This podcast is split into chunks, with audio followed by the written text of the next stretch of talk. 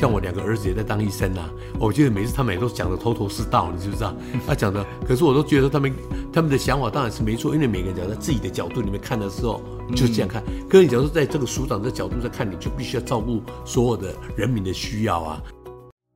您现在收听的是由元气网直播的元气医生，我们将透过医药记者的声音叙事，用深入浅出的方式，带给你最实用、最有料的健康内容，以及最精辟的专家观点。元气医生的听众朋友，大家好，我是联合报医药记者崇恩。那今天跟我一起在线上的，还有我们非常资深的医药记者，呃，韦立文。嗨，大家好，我是联合报的医药记者韦立文。距离今天二十七年前，在一九九五年的时候啊，立法院就通过了这个全民健康保险法。生活在台湾的民众从此有了这个单一保险人总额制度的风呃保险模式。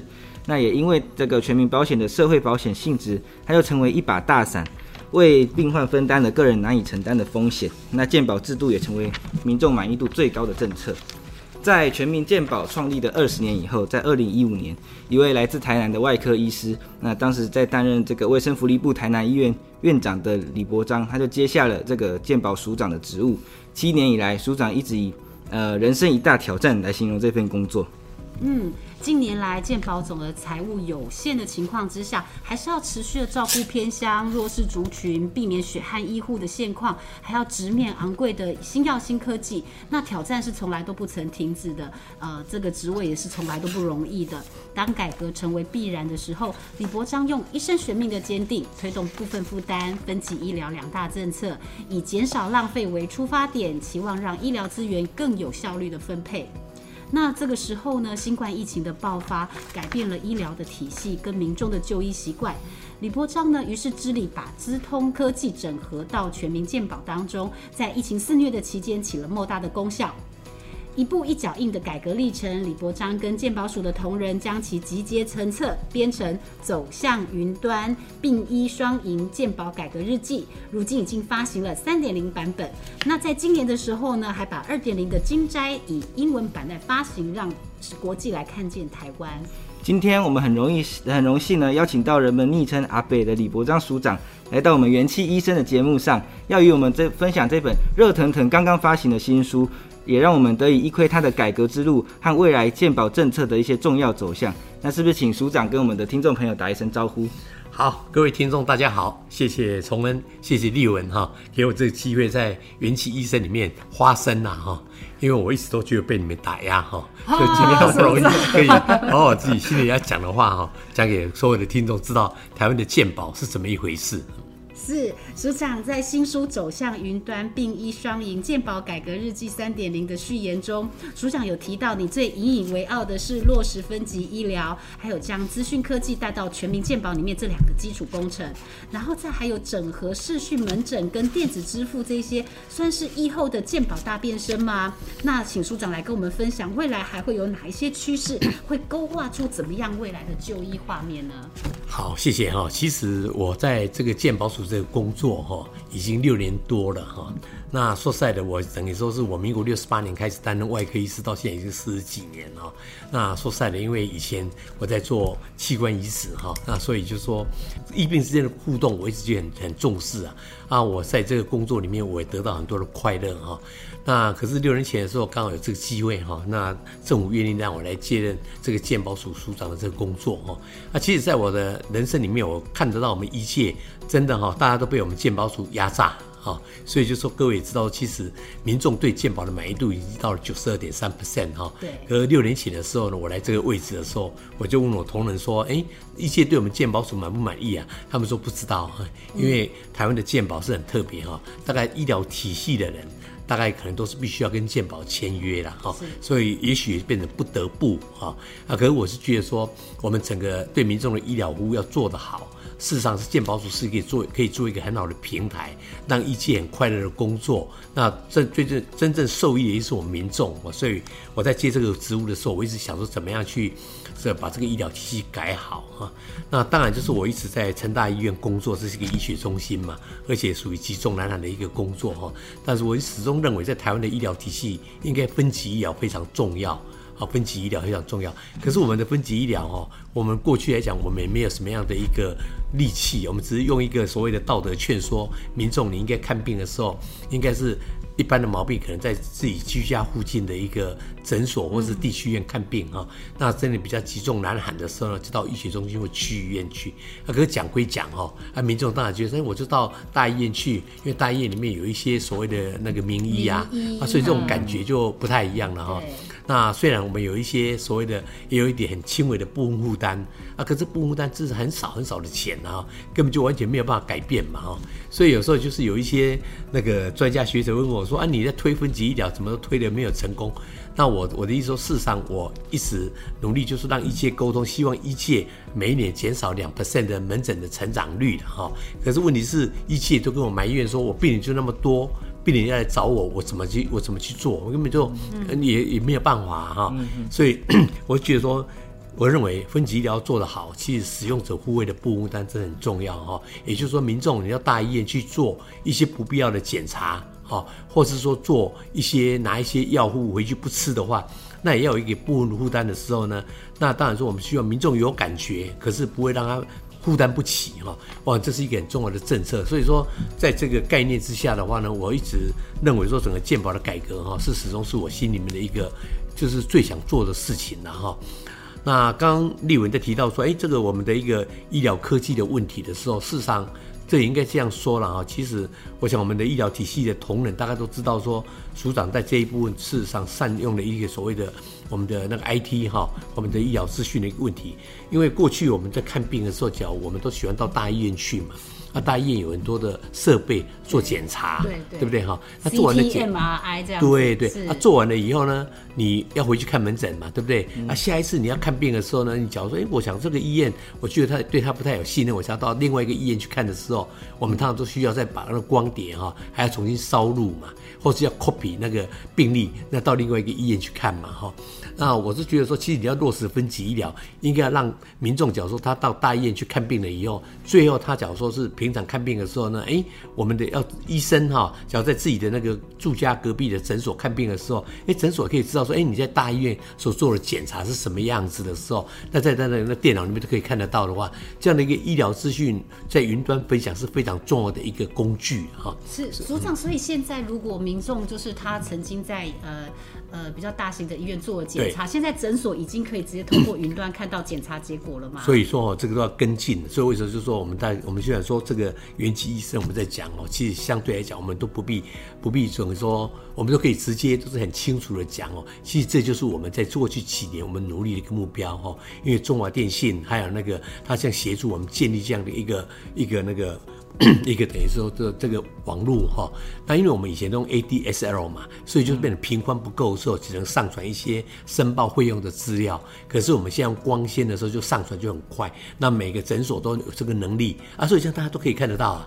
哦，那这样的话变成说就你其实你们知道吗？很多时候在。各个诊所里面的医师，他们都在医学中进行训练的的一个专科医师，都有一个很好、很完整的一个一个能力哈。可是他们到诊所去，你就会觉得，哎，这个小庙哈，好像他能力就变成打折，你知不知道？嗯、他可以运用的武器少。对啊，可你讲话就，哎，这个诊所他也可以看到你在大医院所做的报告的时候，哎，那你对这个医师，你像你要是他的知识，好，他的设备的话，就是人家本来就提供给他嘛，哈。所以我就觉得这一部分的话，我想大概是我。在这个职务里面哈，在前几年的时候，我想非常谢谢我们的阿中部长哈，他当时就是说，因为本来我们都是这个你要租这个光纤这个系统的时候，都要月租费嘛，可是当时的时候就是变成我们的过去的制度就变成说，哎，你先出一半。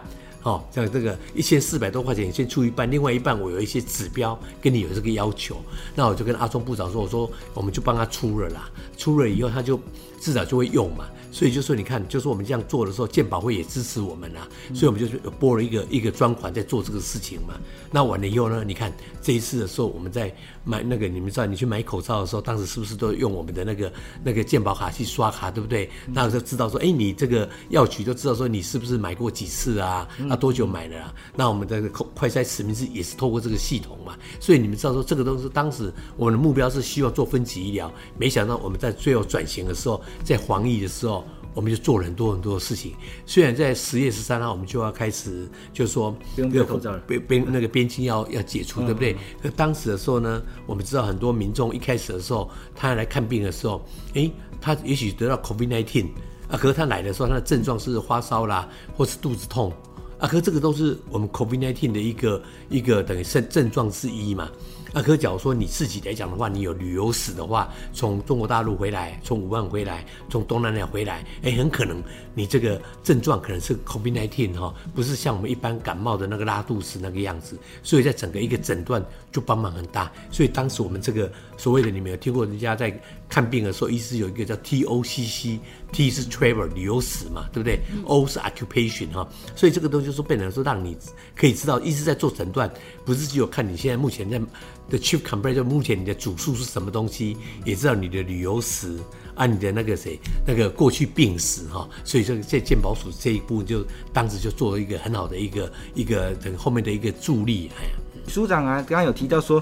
哎，这个鉴宝在民众端的满意度是九成，但是医界只有三成。那您在这个新书的序言中也提到说，您是来自医界嘛，当了好多年的外科医师，那也很了解医界的疾苦，那也一直在想要来努力扮演这个医界跟鉴宝署的沟通桥梁。那就是想问您说，您怎么样看待这样子的满意度落差？那我们也知道说，在新书里面有一个章节是在讨论呃如何保障医师人员的点值，是不是请署长跟我们分享一下？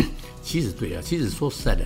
健保本身是有一个叫总额嘛，啊，每年有多少的那个费用要用的话，来自一来自我们的民众，来自他的雇主，还有来自政府嘛，对不对？哈？啊，我们要花这个钱的时候呢，那我们就是一个问题就出来了，我们的钱不是用来做检验检查，就是用来买药，嗯，要不然就是我们的医师他所服务的所谓的诊查诊疗费，或者是诊查费啊，这几个费用。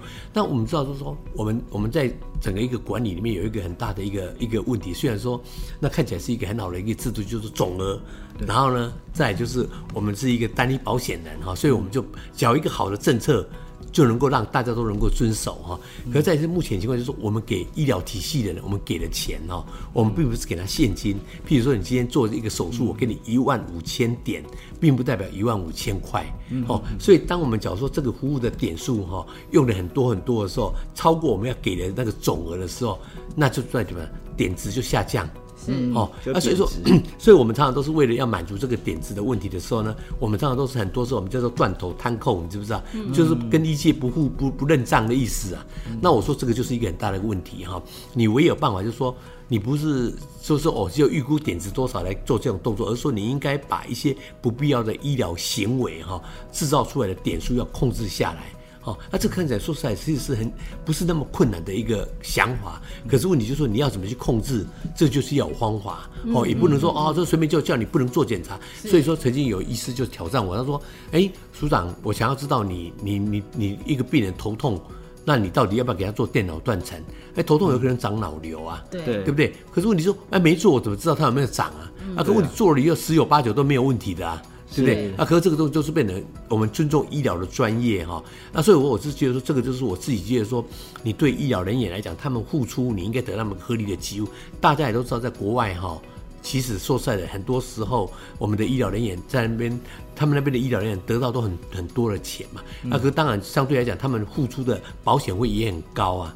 那、啊、台湾来讲的话呢，我们相信就是说，我们医疗人员得到的那个资回馈是不够的了哈。那可我是觉得说，我们也不能说只有盲目的跟外国比啦，因为台湾毕竟我们的 GDP，我们的一些所谓的那个每个人的收入也是有一定的一个不一样嘛哈。所以我是觉得说，我的看法就是说，我不是说只有盲目的跟国外比，我就应该把我们自己的制度怎么把它修理的、整理的更好啊，这是我们最容易做到的了哈。所以刚刚你提到就是说。我们的药费的部分，对不对？药费的部分，我们一直在成长，好，我们本来就占到二十八点九 percent 嘛。那你一成长一直多的时候，就是把那个整个总额一百 percent 的话，一直用掉这个费用，那是不得了的事情哈。那另外就是我们的检验检查也用了十几 percent 嘛，所以这两个加起来就已经四十几 percent 了哈。那所以说我们的那整个本身来讲，在医疗人员他们所付出的，不管医师、护理那些药师，我们要给他们的那个那个那个。那个点值都是下降，因为他们的总额是减少嘛，对不对哈？所以我就是一直希望说，把这些不必要的那个医疗费用哈，能够做一个一个管理哈，然后让我们的这个整个医疗的生态能够恢复正常。因为医疗体系的人讲不能得到合理的给付的时候，那你就是变成说你过得不快乐嘛。那就有这个有一个理论叫做求换理论的哈，就是假如说今天我不冲量，你冲量的时候，那就我就我的我的我点数是少，你的点数是多嘛，啊，到最后虽然是点值都下降，可是问你点数多还可以去 cover 到那个点值下降的一个情况嘛。那我假如不冲量，我的点值下降，我的点数也没有成长的时候，我能够得到的实际的现金就变少了嘛。对，所以就变成说人性了哈，大家都一直在冲量哈。对，啊，我现在就变成说，大家冲量冲得到也很累啊。因为你给你看病人，就是永远看不完的病人嘛。对。所以我现在就是把一些所谓的另外一个理论叫零元理论哈，就当你从你口袋里面拿钱出来的时候，你会觉得我这个有没有需要？好，所以你要不需要做的检查，你说昨天打牌打一打头痛，对不对？去看医生，跟医生说啊，我头很痛。其实医师也会帮你问清楚说啊，你头痛会不会昨天打牌？你睡个觉啦，那或者开个普拉疼给你就好了，对不对？可是你假如说哦，医生说嗯，对，你会不会长脑瘤？啊，帮你做电脑断层啊，你也不必付钱啊，啊，意思做一做，哎，没问题啊，你没有长老瘤。可是这一句话说，我们健保就要付了好几千块啊。是，你知道吗？哈，所以我就希望把这一些这一类的东西都是希望把它减少啊。所以说，当医师他假如真的觉得病人需要做，没关系，那本来就可以就是他的医疗专业嘛。但是我们另外一个叫做所谓的医疗共享决策，我要叫你付钱去做一个检查的时候，我们叫 share decision making 哈，你就会跟病人讨论，你知不知道？啊，讨论告诉你为什么要这样去做，其实对整个医疗决策是有帮忙的。哦，啊，当我们假设这些很多东西我们都减少下来的时候，其实说实在的，医师真的不会做那么累了。哦，我一直都没有办法说，我能够给你更多的钱，因为总额角有限的时候，给你更多钱大概有限，可是你不必做那么累，至少你可以拿到一样多的钱。对，好，所以我是想，这是一个说出来也不是那么困难呐。啊，可这个就是要大家不断的沟通嘛。所以我在整个一个这一次的这本书里面哈，我每次有都把这个很多想法哈，都讲得更落实。我想就是也是希望说，透过这个书，让大家都能够彼此知道说，其实我告诉你啊，我常常在讲说，台湾五万个医生哈。五万个都可以来当健保署署长，你知不知道？每个人都这里讲了一大堆理论啦，你知不知道？像我两个儿子也在当医生呐，我觉得每次他们也都讲的头头是道，你知不知道？他讲的，可是我都觉得他们他们的想法当然是没错，因为每个人讲在自己的角度里面看的时候就是这样看。可是你假如说在这个署长的角度在看，你就必须要照顾所有的人民的需要啊，对不对？因为民众给反弹的话，你就什么都不用讲，所以就是要沟通嘛，啊，做大家能够做得到的事情啊，这样是最简单的。是，呃，我我比喻一下，就是刚才署长提到，就讲说鉴宝其实是有一个总额的制度的，那就我们就比喻成它是一个蛋糕好了。嗯。那其中比较大项的支出，像是检验检查费、药品的费用，以及呃诊查费、医疗就是医护人员跟药师的这一个因为劳力的付出所得到的这个这个收呃这个收入这样子。那呃检验检查费我们要合理的控制，它不应该有一些浪费的情况。对。对，这样子让为我们的那个医护。跟药来留下了他应该合理的给付，嗯，但是这里头呃，刚刚署长也提到一个问题，就当这些人如果他在冲量的话，就是变成说，如果别人冲量我不冲量，就变成点值被稀释的同时，我做的原本的量我还拿到更少的收入。但是这些冲量的医生，即使你冲了很高的量，可是呢，你可能还是得到一样的收入，但是它会变成一个恶性的循环，这样子。所以署长刚刚有提到，就是说我们透过部分负担的这个措施，让您尤其刚刚提到说有感的部分负担，嗯、让民众也呃成为一个协助把关的这个一个一道一一一一个关卡哦，就讲说我是不是有需要做这样子的检查，这样子。嗯、那署长您刚提到有感的部分负担，不晓得您认为怎么样是有感的部分负担呢？其实每个人的感觉都不太一样啊。好，呃，这个问题就是说，我们至少在我们的态度里面哈，我们就觉得说有一些那个就是怎么讲，因为我们的。药品的费用我们会有一个上限的哈，多少钱的时候大概是我们可以民众大概可以接受的了哈。那那检验检查也是一样哈，就是说因为你做越贵的越多的检查的时候，那当然就是说我们花的钱更多，我们就会按照那个级数给你收钱啊。可是还是不能收的太离谱了。是哦，收得太离谱，我想民众会受不了。你知道、嗯、啊？不过这个东西就是这样啊，这个东西就是说，为什么要这样去做？的确就是说，这个这个部分的话，就是说我一直不希望说把所有的这个健保的一些财务压力都放在医院跟医师的身上了。其实我是觉得民众需要负责任的，而这健保是大家的啊。可是过去我们都不敢要求民众，我们也许就是怕的是不一样的一个考量。可问题说，本来就像说你医病之间的关系，你可以知道说。因为你你对一个病人的照顾的时候，其实医师没有能力把所有的东西扛在自己的身上，嗯，他只要善尽告知说明，让病人知道说，哎，这个东西就是一个什么一个情况，啊，这样的话，大家彼此能够共同承担那个责任的时候，我想医疗纠纷就会变少，哦，所以我自己在。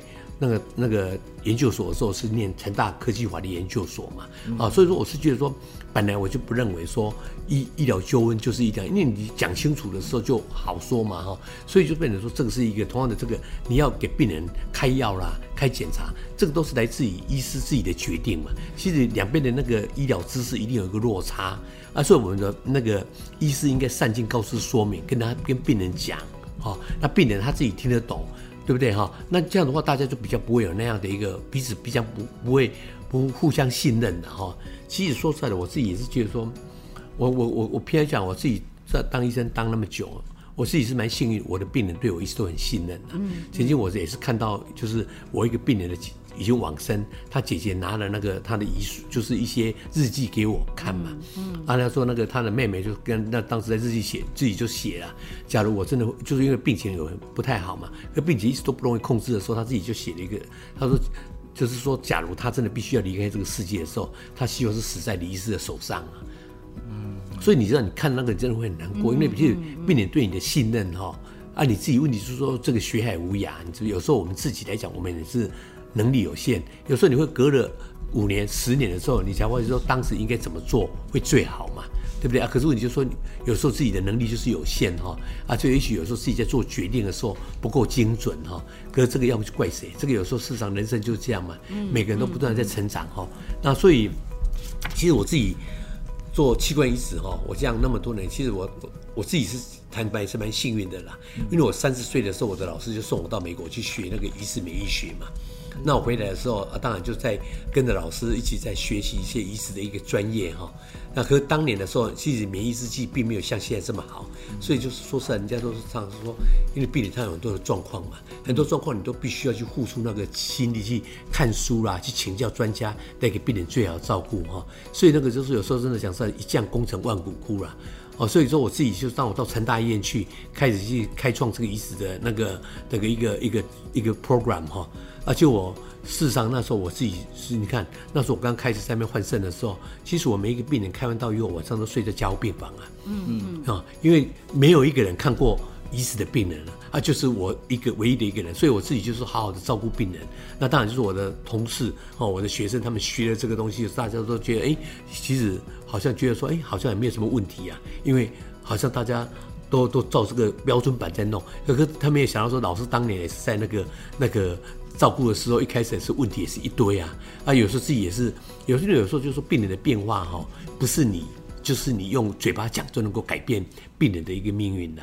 有时候排斥啊，有时候感染啊，这个东西有时候就是一直发作，就是恶性循环嘛，是对不对？啊，可是这个问题就是现在我们当然会知道说我们该怎么做，而且现在的科技进步，一些药物都比较好，哈，所以每一个人每一个人成长过程哈，事实上都学到很多不同的经验呢。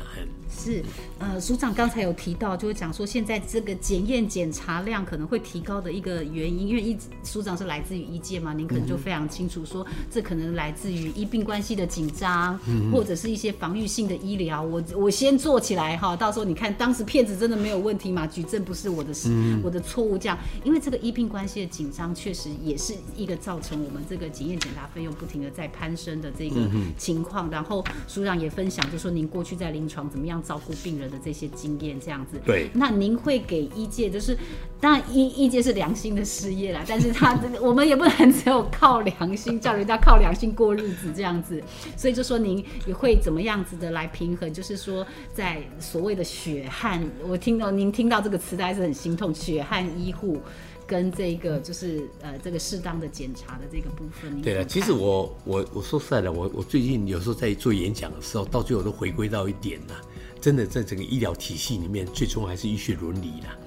你说实在，这个东西站在病人为中心哈，视病如亲，在现在来讲都变得很困难，知不知道？好，可是我要我要讲举自己的例子，就这样。其实我之前的时候有一阵子就是有摄护腺肥大嘛，阿哥吃药还没有，就是本来一开始没有那么严重的时候。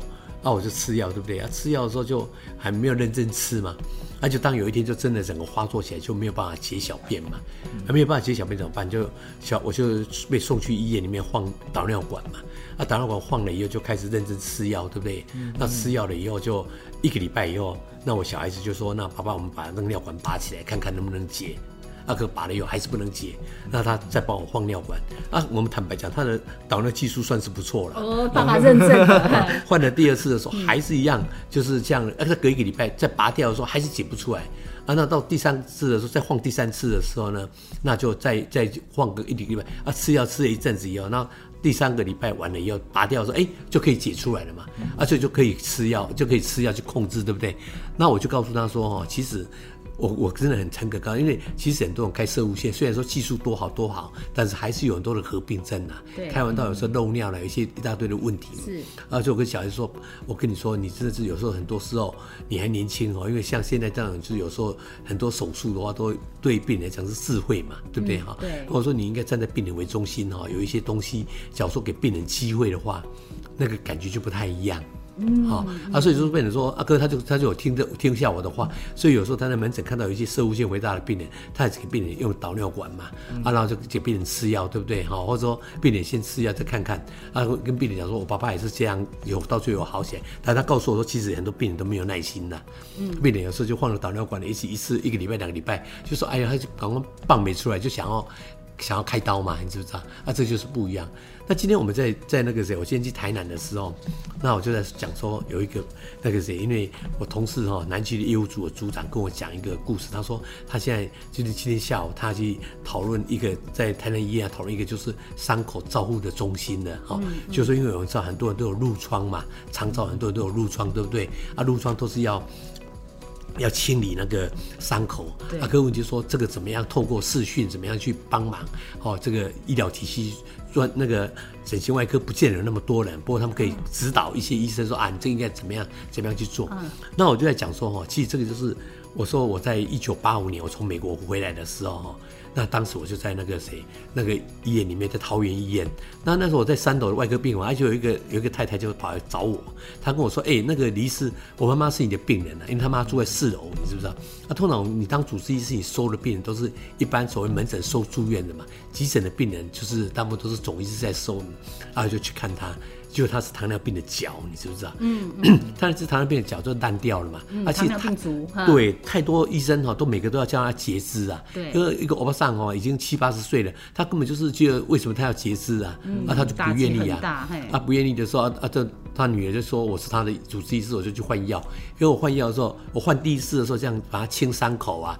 哎，这个那个那个那个女的，嗯，对我的换药的那个动作非常满意，就跟我说：“李医师，我我妈说要指定你每天来帮我换药。”啊，可是你就说，我就每就每天帮她清伤口哈。啊，我说我说这个清伤口是要有耐心的，啊，把一些烂肉清掉，那就用一些药品去夹着去，等于是帮忙啊，就到最后他那个整只脚都长好了，长鼻就够。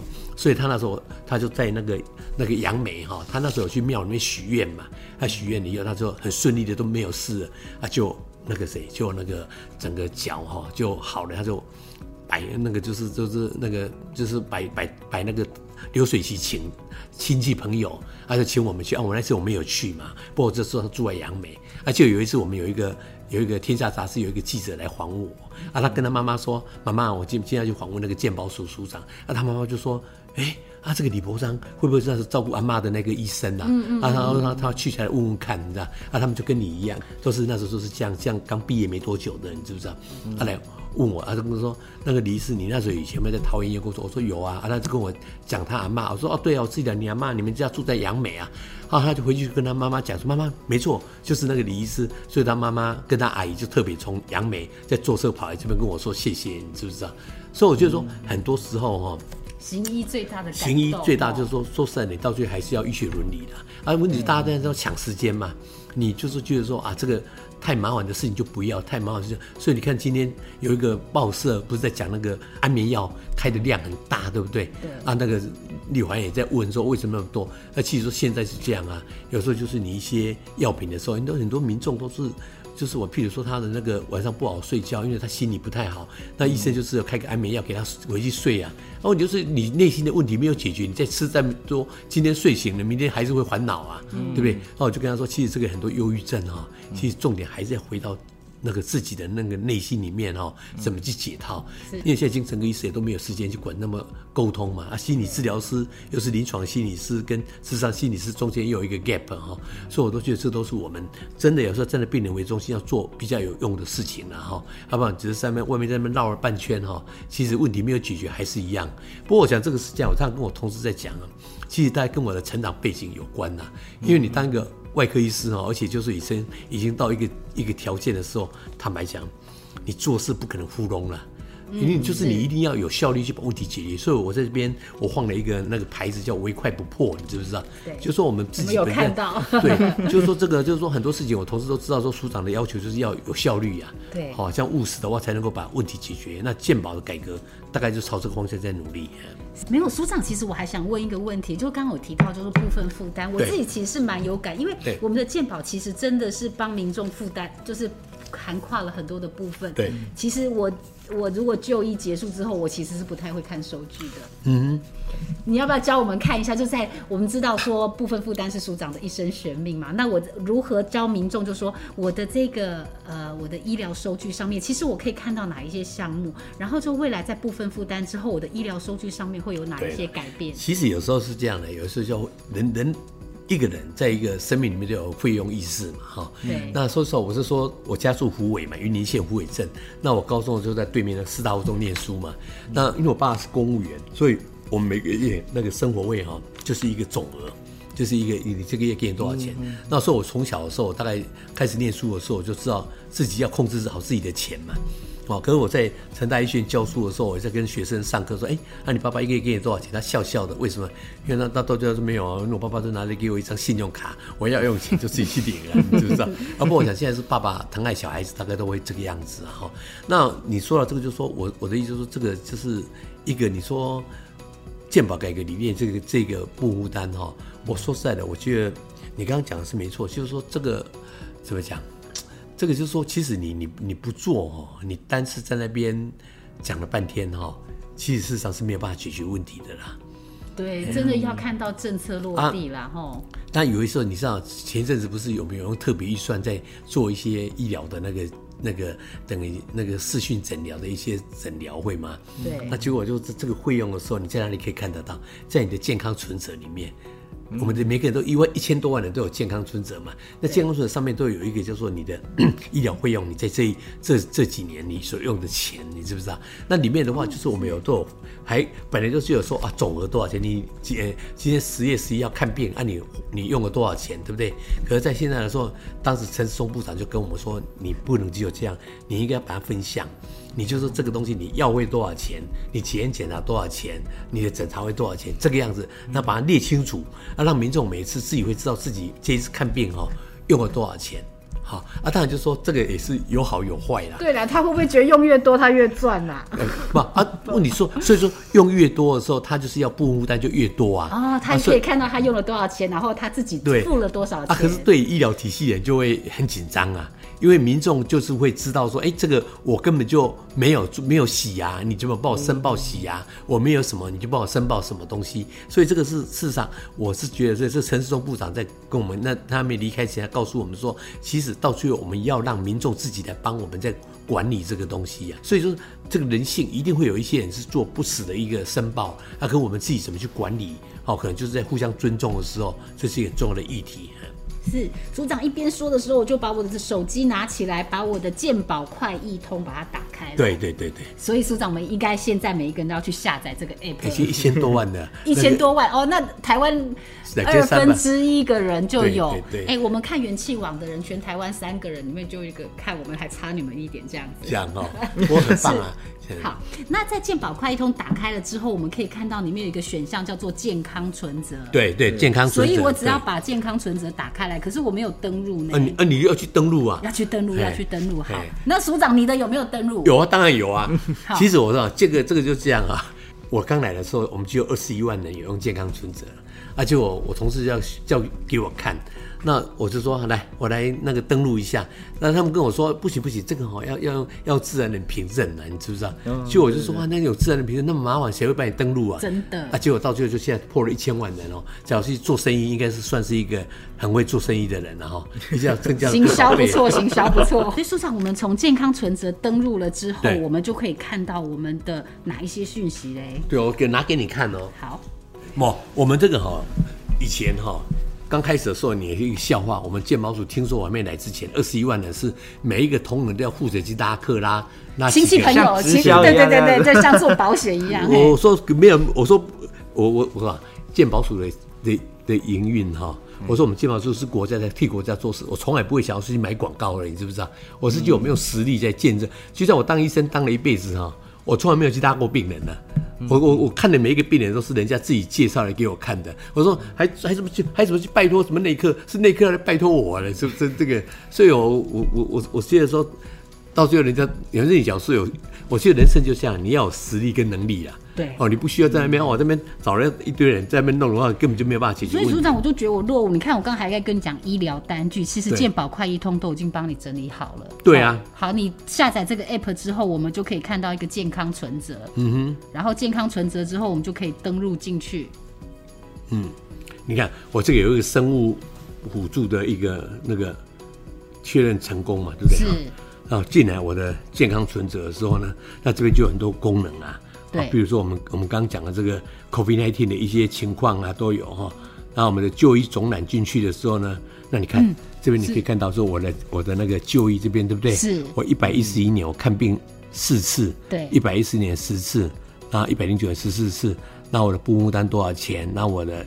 健保的点数，这个是使用掉的健保点数，对对对对，对。然后这是你付出的部分负担，对对对，对。哦，其实是非常清楚。啊，对啊，啊，就是说啊，问题是你你像上次你知道我有去开刀嘛？对，对吧？开刀住院的时候是多少钱那样啊？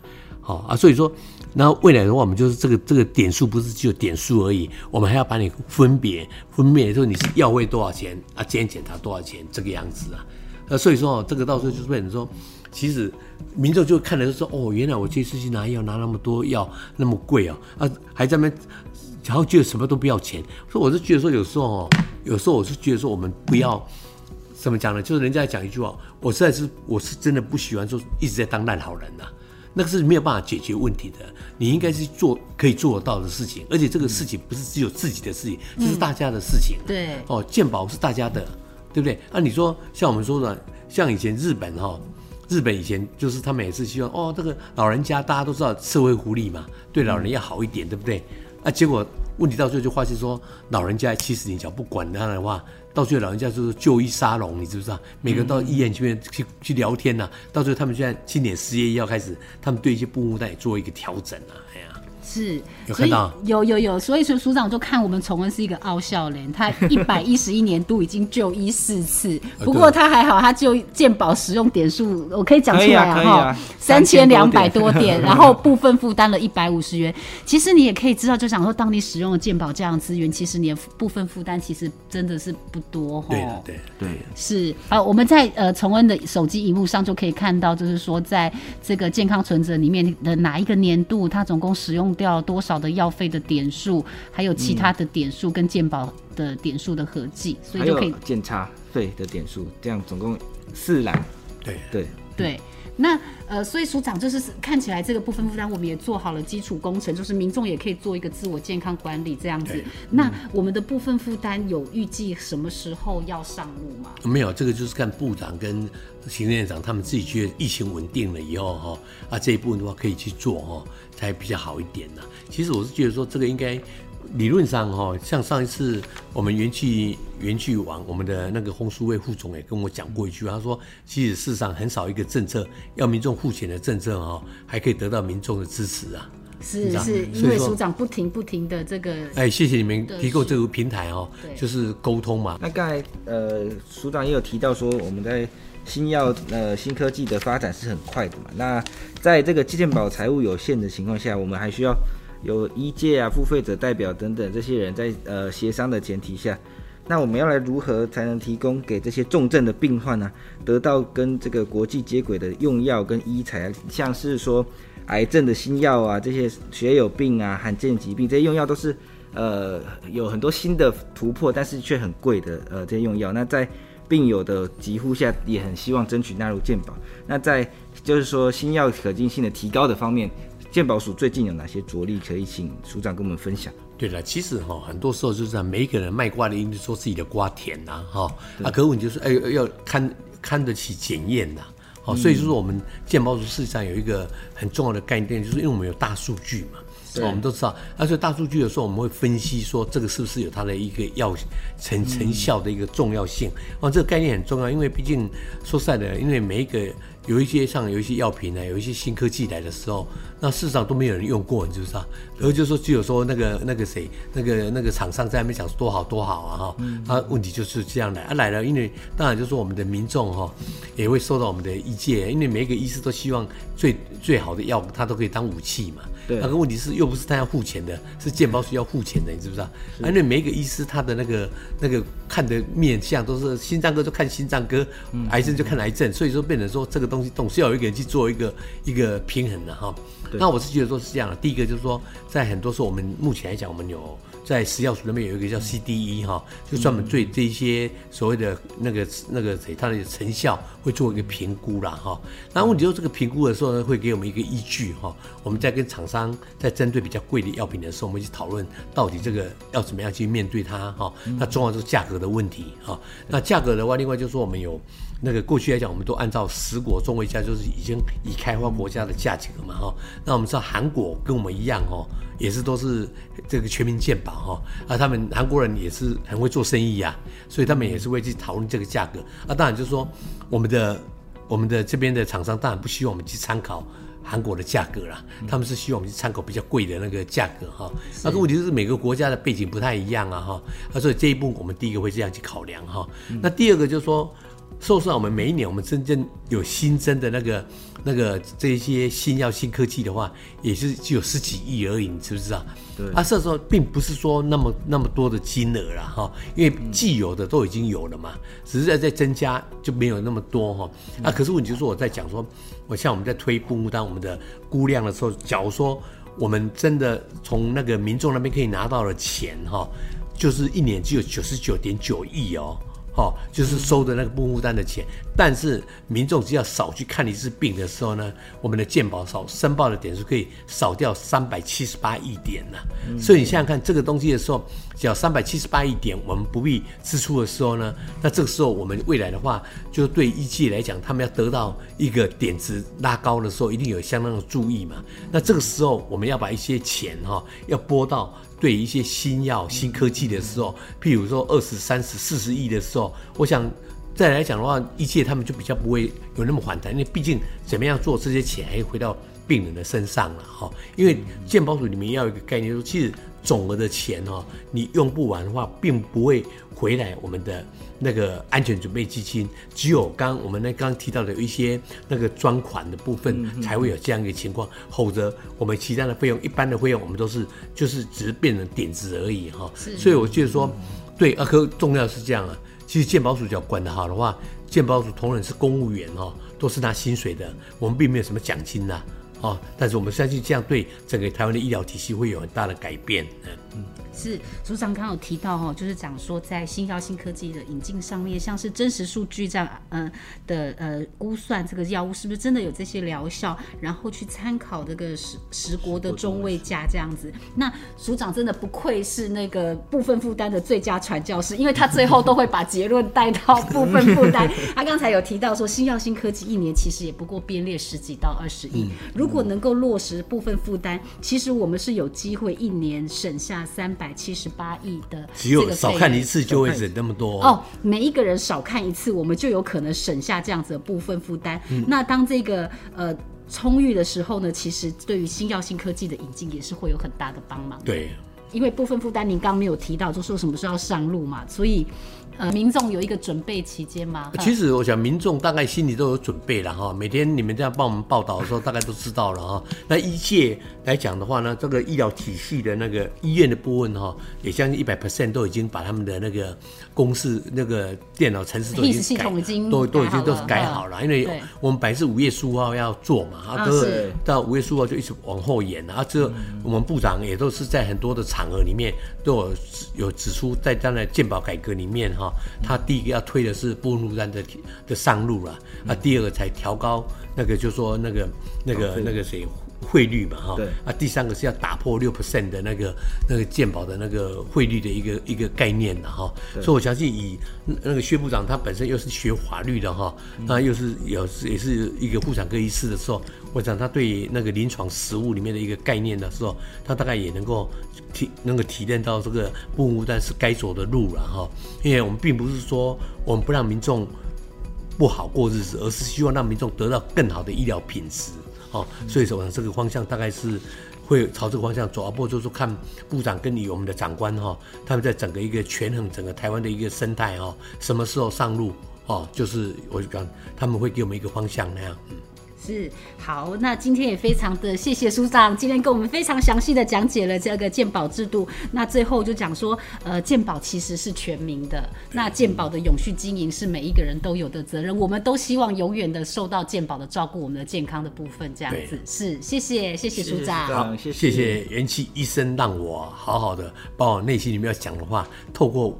语言能够让大家听到哈，因为有时候写投稿的时候，因为有时候限八百个字啊，有时候限一千两百个字哈，其实都没有办法畅所欲言，没有办法充分的表达哈。是，对，不过谢谢大家哈，谢谢，嗯，谢谢，谢谢，谢谢署长，谢谢，